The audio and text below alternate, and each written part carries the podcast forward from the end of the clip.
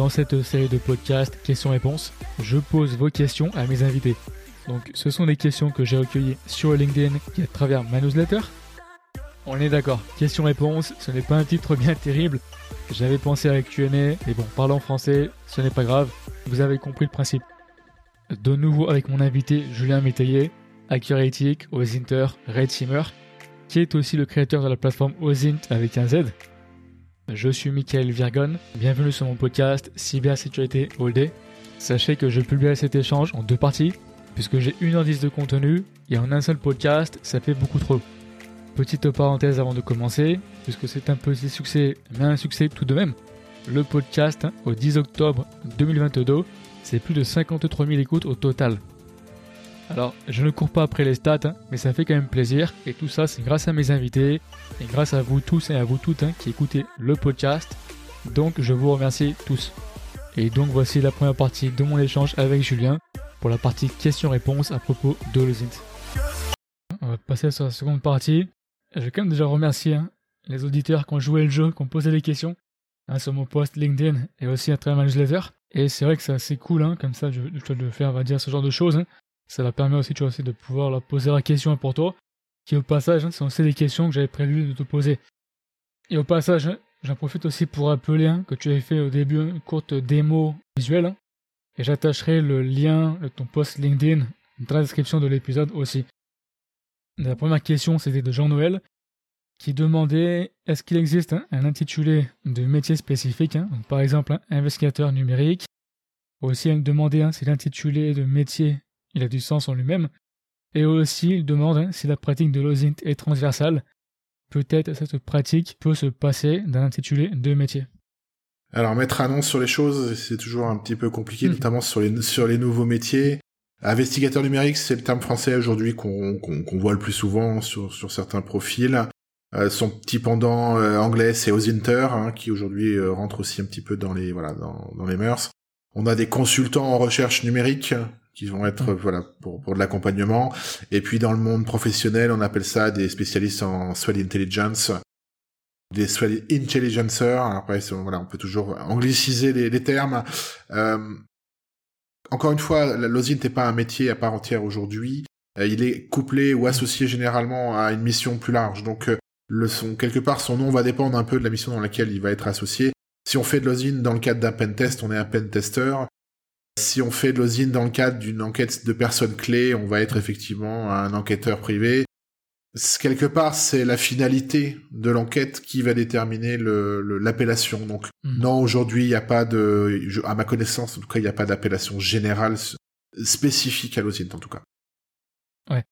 quelque part, on va dire, hein, pour, pour faire une métaphore, une très mauvaise métaphore, c'est un peu, admettons, comme si tu fais euh, l'athléticisme. Quand les mecs, qui courent, est-ce que tu fais 400 mètres le 100 mètres, c'est un peu ce genre de choses, on va dire. Tout dépend finalement. Euh, en fait, c'est une compétence, l'OSIT, quelque part. Et après, tu l'appliques à différents types hein, de métiers. C'est un peu ça. Le... Ben, ouais, l'OSIN, c'est être coureur, quoi. Et coureur, c'est pas un sport. Donc, euh, il y a coureur de fond, il y a coureur d'obstacle, il y a coureur de, de, de, sprint. Donc, aujourd'hui, voilà, c'est, c'est une discipline, c'est une compétence hein, qui va permettre derrière de remplir des missions ou des objectifs spécifiques. Mais non, non, c'est encore une fois, sauf à pratiquer pour le plaisir comme on peut le faire euh, dans, la communauté, où là effectivement le terme prend tout son tout son sens. Il euh, n'y a pas de but en soi si ce n'est de progresser et de s'amuser. Dès que c'est appliqué au monde professionnel, ça fait forcément partie d'un ensemble plus grand euh, ou d'une phase d'une mission plus importante. Mhm. Et voici une question donc, de Nicolas qui demande, d'un point de vue de recrutement, doit-on s'attendre à ce que ces entités aient de plus en plus besoin de ce type de profil à l'avenir? Alors là aussi, tout va dépendre des métiers. Mhm. Il y a une grande différence entre embaucher un DSI et embaucher un, un, mécanicien. C'est pas les mêmes mhm. risques, c'est pas les mêmes besoins. L'enquête aujourd'hui euh, de, de, réputation, ce qui se faisait autrefois via les anciens employeurs du CV, aujourd'hui est facilité avec effectivement le, le côté réseaux sociaux mais on continue de recevoir des appels hein, aujourd'hui de salariés qui sont partis sur lesquels l'employeur se renseigne un petit peu. Donc ça n'a pas n'a non plus pas attendu l'osine pour se faire.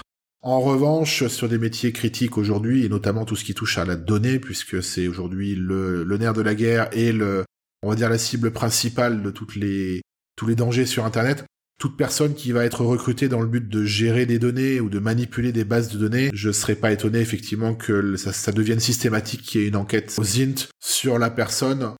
Encore une fois, pour lever les gros doutes, ça sera jamais, euh, ça sera jamais une, une, une élimination sûre, mais il va falloir lever les doutes un petit peu sur euh, les tenants aboutissants.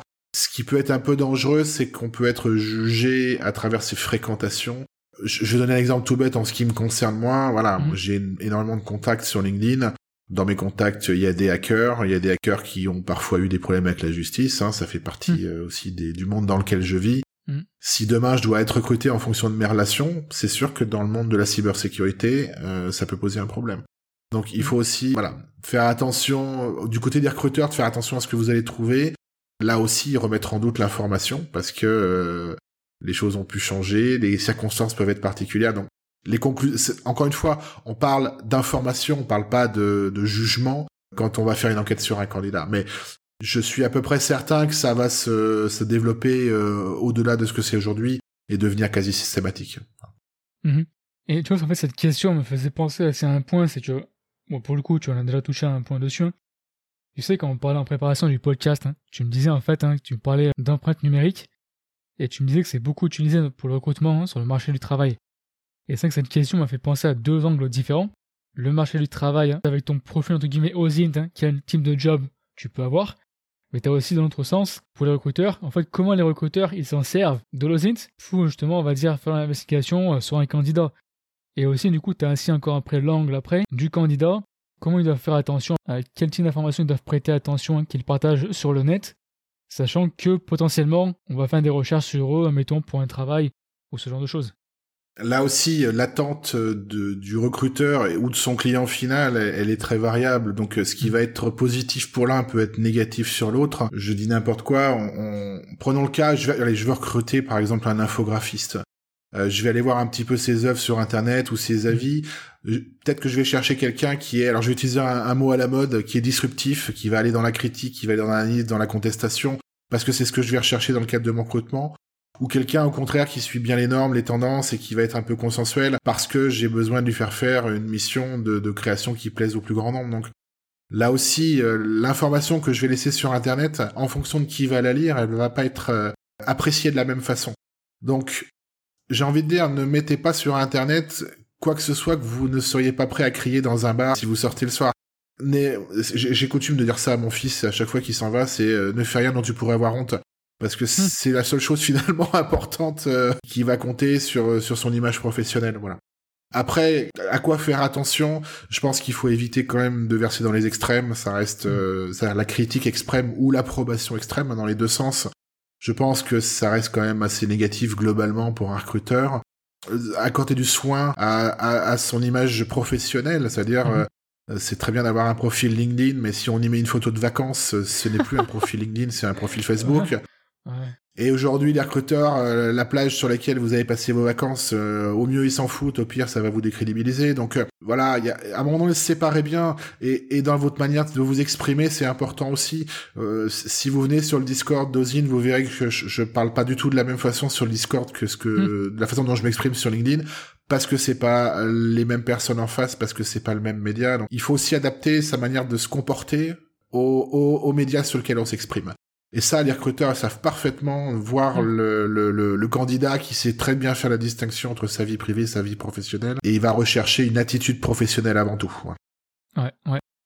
Et tu là, tu as mentionné plusieurs aspects assez intéressants avant de passer sur la question suivante. Hein.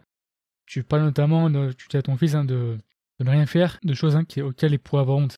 Et ça me fait penser, tiens, mettons, les gens qui... Je me rappelle toujours, hein, moi j'avais vu dans, le train un mec, il avait un tatouage, tiens, un smiley, hein, un émoticône, en fait, sur la main. Et quand tu regardais, il le cachait. Et je me suis dit, merde, en fait, quand t'as un tatouage, c'est pareil. Fais attention que ce tatouage, tu sois prêt, mettons, à le montrer tout le temps. Que t'en aies pas honte, que t'aies pas besoin de le cacher. Et aussi, un du coup, par rapport à ce que tu dis, t'as aussi, un du coup, beaucoup la partie contexte, quelque part. Admettons, tu es tatoueur, c'est ok d'avoir plein de tatouages. Admettons, voilà, sur le, sur le visage, sur le cou, ce que tu veux. Par contre, après, évidemment, tu vas. Il n'y a pas de, y a, pas, y a, pas, de règle. Il n'y a, pas de bonne réponse. Il n'y a pas de bonne réponse, il n'y a pas de règle. Aujourd'hui, dans les métiers artistiques, euh, bien sûr, avoir un tatouage, ça pose aucun souci. J'allais dire même les fringues que tu vas porter auront euh, peu ou pas d'influence, voire même pourront définir une créativité. Donc ça peut être positif d'avoir ce mhm. type de choses.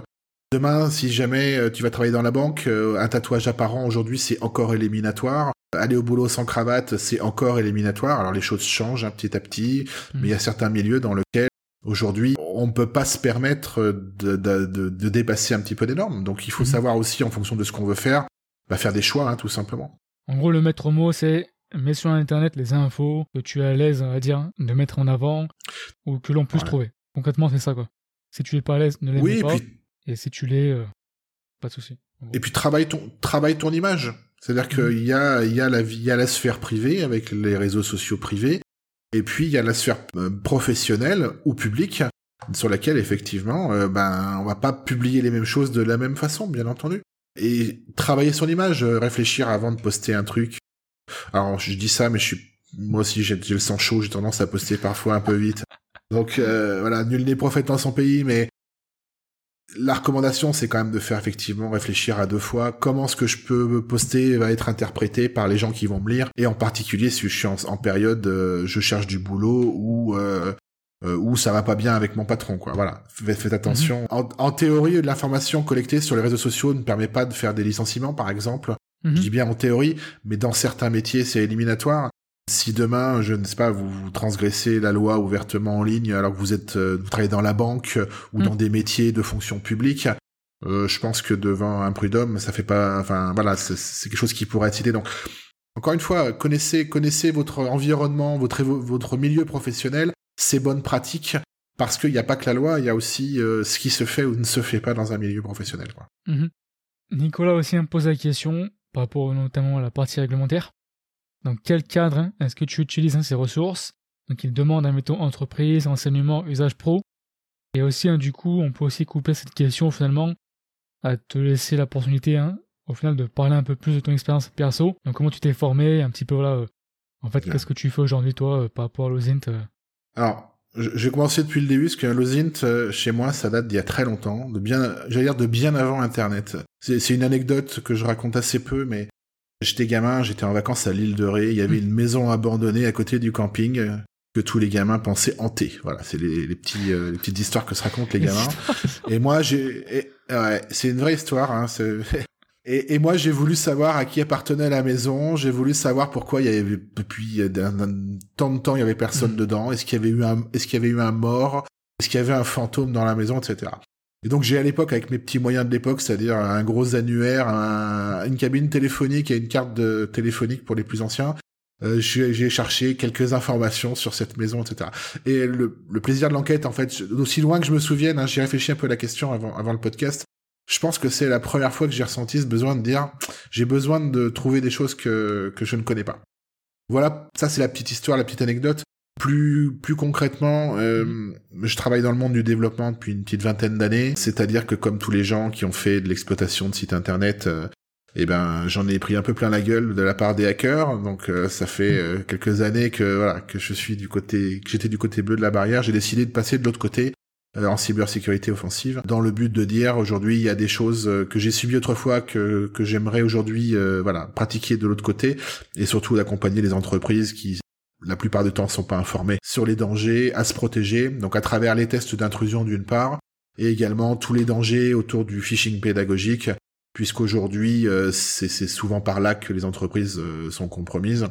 Et dans ces deux disciplines, le pentesting et le phishing, il y a une partie aux int, parce que on va orienter son pentest en fonction des informations techniques qu'on va pouvoir trouver, Mhm. Parce qu'on va faire son phishing pédagogique, je dis bien pédagogique, hein, c'est tout, tout, mhm. ça est, réalisé sous contrat, bien entendu, hein, il n'y a rien de sauvage là-dedans.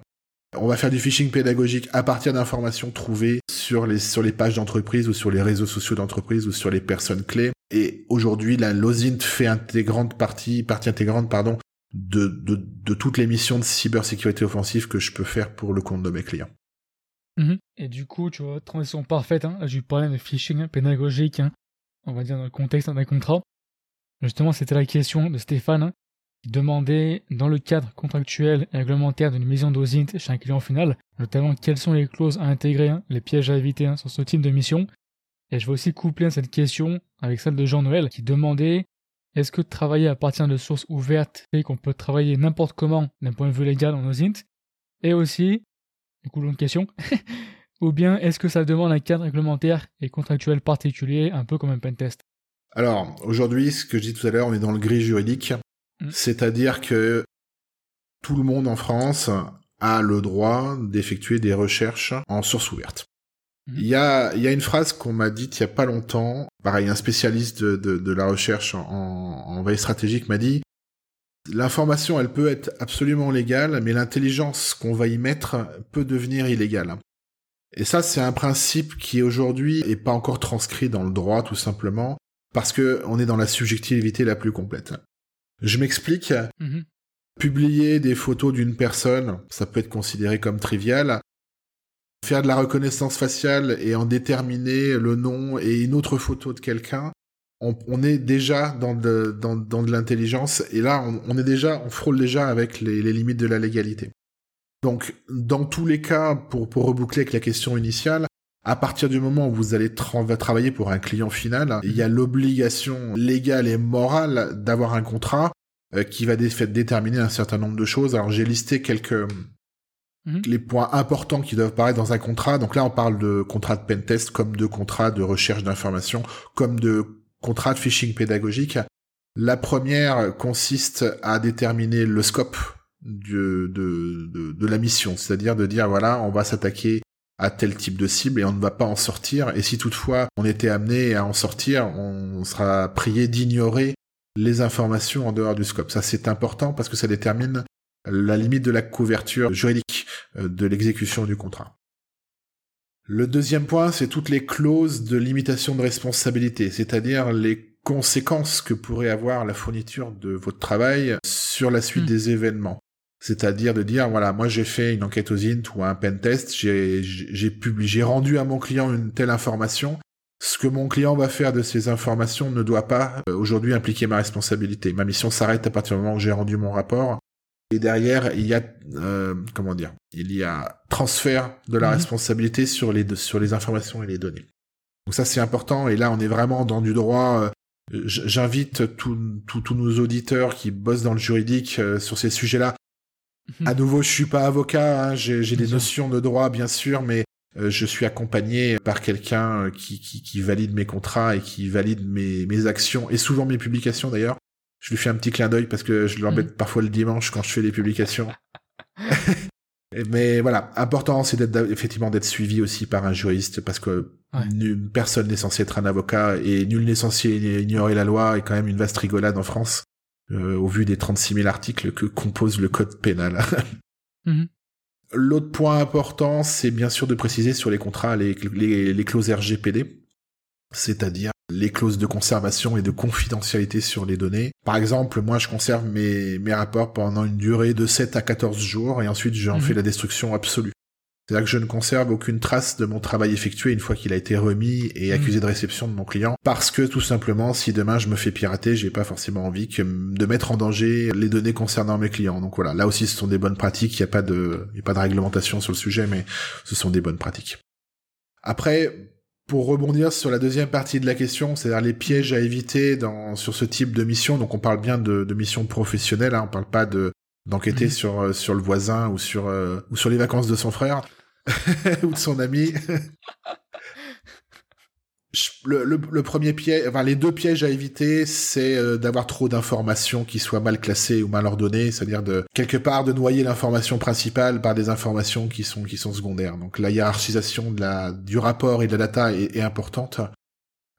pire que tout, ce serait des informations fausses ou mal interprétées, c'est-à-dire des informations sur lesquelles on n'a pas on n'a pas fait la levée de doute ou on n'a pas émis un doute raisonnable en disant voilà, nous pensons que, selon nous, à X%, nous pensons que, le pire ce serait d'affirmer quelque chose de faux, et ça c'est, c'est quelque chose qui peut avoir des conséquences parfois qu'on a du mal à mesurer en tout cas. Après, bien sûr, je reviens à nouveau sur l'illégalité des collectes des mmh. données. Bon, on, on, on, on, flirte toujours avec les limites hein, sur ces sujets-là, euh, mm. entre les données personnelles, entre la manière dont on a obtenu les informations. Est-ce que la source dite open a elle-même obtenu ces informations de mm. manière légale? J'ai envie de dire, doutons-nous tout. Hein, donc euh, voilà, soyons très prudents. Et encore une fois, aujourd'hui, mm. euh, c'est le droit se structure de jour en jour sur ces sujets-là. Je fais un petit pas de côté volontairement. En ce moment, le droit se structure notamment sur tout ce qui est euh, MFT, métaverse euh, et crypto, mm. parce qu'aujourd'hui, c'est ça, ça va être les sujets principaux de tous les cabinets de droit euh, du monde, je pense, dans les prochaines années. Et mm. aujourd'hui, il y a, y a rien, tout simplement, qui existe sur ces sujets-là. Le droit évolue à son rythme et qui est infiniment moindre que celui d'Internet. Donc, encore une fois, soyez, faites une veille technologique aussi quand vous faites ce type de mission sur l'évolution du droit parce que ça bouge, il y a des nouvelles choses euh, mm. et ça fait partie en tout cas des, des, des évolutions futures euh, euh, et des publications de ces prochaines années. Les bonnes pratiques imposent aussi d'être euh, d'expliquer bien sûr au-delà de la synthèse destinée mm. au lecteur des rapports, de détailler bien sûr la méthodologie utilisée mm. et le ce qu'on appelle le write-up dans notre langage, c'est-à-dire le le cheminement de pensée qui ont permis de, de partir d'un point A pour arriver à un point B. Et ça, aujourd'hui, euh, il est absolument indispensable dans vos rapports de mettre le cheminement complet, les captures d'écran, les petites flèches, comment j'ai pivoté, comment j'ai trouvé cette info, etc., etc. Voilà. Le, la méthode est aussi importante que le résultat euh, dans, dans mmh. les rapports, bien entendu. Il est important de faire de la collecte de preuves. Pourquoi? Mmh. Parce que je disais tout à l'heure que les informations ne disparaissaient pas d'Internet. En revanche, elles peuvent devenir beaucoup plus difficiles à retrouver si jamais mmh éventuellement votre cible se rend compte ben, que qu'elle a été enquêtée et que les donc stocker euh, les preuves, fait des captures d'écran, dater. Encore une fois, le recueil de preuves fait partie, notamment si le mm. rapport est, destiné à être produit euh, devant un tribunal ou, ou devant les autorités. Le recueil de preuves est important et ne comptez pas sur la mémoire d'Internet parce que le, fichier mm. peut être déplacé, peut être euh, détruit, plus difficile à retrouver. Voilà, donc voilà.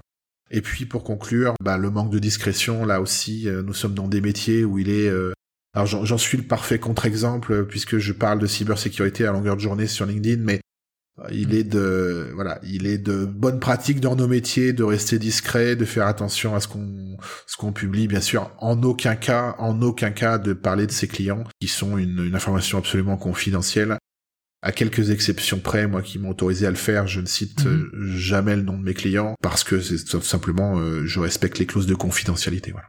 Mhm. Ouais. Tu vois, ça me fait penser à un truc, hein, quand même un détail assez important que tu as mentionné. Tu sais, avant, je te demandais dans la partie précédente hein, comment tu jugeais de la crédibilité d'une source. Et tu as mentionné quand même un point qui est super important, qui est effectivement, tu as l'aspect légal hein, de ce que toi tu fais dans tes recherches, mais tu as aussi l'aspect légal de la manière dont l'information a été obtenue à travers la source hein, que tu utilises. Parce que si eux-mêmes l'ont obtenue de manière illégale, bah, en fait, voilà, tu, es aussi responsable du coup euh, d'utiliser un service qui lui-même à la base ne l'a pas obtenu de manière. Euh, C'est ça. Je, vais, je vais citer un exemple là, pour illustrer ce que tu viens de dire. Aujourd'hui, on trouve assez, assez facilement sur, euh, sur Internet, et, et pas que le Darknet d'ailleurs, des fichiers de ce qu'on appelle des data leaks, c'est-à-dire des données mhm. qui ont fuité Alors c'est vrai qu'il suffit d'un clic pour les télécharger, les consulter, etc. Mais encore une fois, à partir du moment où vous avez téléchargé ce fichier, qu'il est stocké chez vous, vous devenez complice mhm. quelque part de la diffusion de ces données. Donc même si ça vous semble pas illégal de télécharger un fichier sur Internet, ça peut, ça peut le devenir. Un autre exemple, euh, un truc qu'adorent les, les et les hackers de manière générale, c'est ce qu'on appelle les, les Google Docs. Les Google Docs, c'est-à-dire c'est des petites chaînes de caractères qu'on va taper sur Google et qui vont sortir un certain nombre d'informations très précises. Je vais donner un exemple parce qu'il est pas, il, a été diffusé. Non, non, non, il est pas. Voilà, par exemple, euh, cherche, chercher tous les documents PDF dont, dont le titre, dont qui contiennent ne pas diffuser. voilà, ça fait partie des trucs. Et ça, aujourd'hui, même si on tombe sur des, des fichiers que Google a gentiment indexés parce qu'ils ont été mal protégés, le fait de les télécharger, de les consulter mhm. est, est, est, illégal. Alors bon, moi je me permets des choses parce que je fais aussi de la recherche en cybersécurité et que quelque part, j'ai envie de dire, euh, l'inscription sur mon cabis me protège un petit peu. Mais encore une fois, la, la, la frontière, et ça on se mhm. l'imagine pas parce que, parce que tout le monde ne sait pas ce genre de choses, la frontière entre ce qui paraît légal et ce qui ne l'est pas, elle est très très fine. Donc, encore une fois, ce qu'on va faire avec l'OSINT, il y a, le principe du droit français qui va s'appliquer. Le principe de base, c'est tout va dépendre de l'intention. Soit on fait de l'intention louable, comme aider une entreprise à se protéger, retrouver une personne, ou, faire du pédagogique un petit peu comme je peux faire à travers mes challenges. Et mon intention est pas de nuire. Hein. donc aujourd'hui, la légalité du, procédé, elle est, elle est plutôt en ma faveur. Et je dis bien plutôt soit l'intention est de nuire, euh, retrouver euh, une ex-copine pour faire du harcèlement, faire du chantage sur ses voisins, etc. Et là, on est clairement dans l'illégalité. Donc, d'une même action, si l'intention est différente, on est d'un côté ou de l'autre de la barrière. Et, et encore une fois, il hein, faut être expert du droit aujourd'hui pour toujours être sûr de savoir où on est. Parfaite transition. Tu disais à l'instant, hein, c'est que la frontière, hein, ce qui est légal est fine. Et c'est aussi bien pour la partie, la frontière de l'éthique. On est d'accord. Et là, justement, c'est deux questions qui avaient été posées. Donc, je vais les coupler ensemble. Donc, celle de Jean-Noël qui demande justement, déjà, premièrement, donc tu en as touché un mot, oui, euh, s'il y a de l'osint, il y a de l'éthique dans l'osint, et en quel cas, quelle est, euh, cette éthique. Aussi, il demande, justement, bah, en fait, qu'est-ce qui est éthique de faire euh, avec les enseignements qui sont obtenus, revendre les enseignements, en garder une partie pour soi, et aussi un couplet du coup à une question de Pascal qui demande la diffusion de l'information peut-elle être différée pour certains? Et si c'est le cas, pourquoi? Quelles informations sont écartées et pour quelles raisons?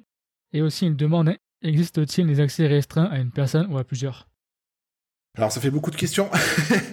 Bon, le cadre, ouais, le cadre, le, cadre éthique, euh, il est, euh, il est indispensable à la pratique de l'OSINT aujourd'hui.